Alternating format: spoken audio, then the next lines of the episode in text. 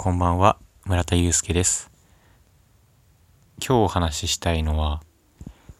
アウトプットに体力が必要ということです。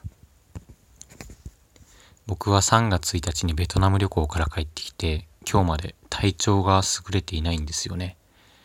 具体的には体が重くて、頭も痛かったりとか。うん、毎日体心の、心、本当は寝たい。ずっと寝続けたいと思ってるんですけれども、まあいろいろ楽しい用事とか待ってるので、気力、気力を振り絞りながら参加しています。こうやって体調がすれない、作れない時っていうのはアウトプットの量が減ってしまうんですよね。どうしても、うん、そのツイッターとかでも投稿数も減ったりとか、ラジオトークでも話したいことっていうのがどんどん積み重なっていくばかりで、消化不良に陥ってます。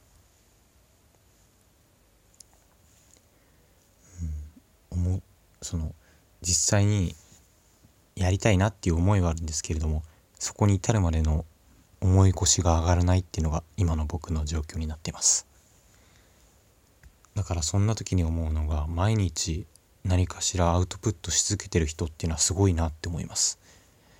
このラジオトークでも毎日放送されている方はたくさんいらっしゃいますし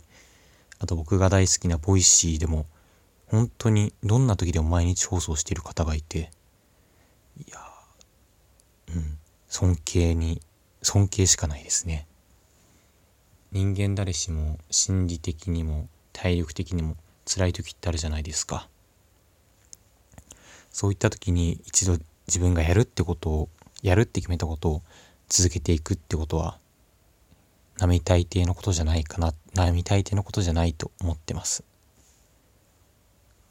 うん、僕もそんな時だ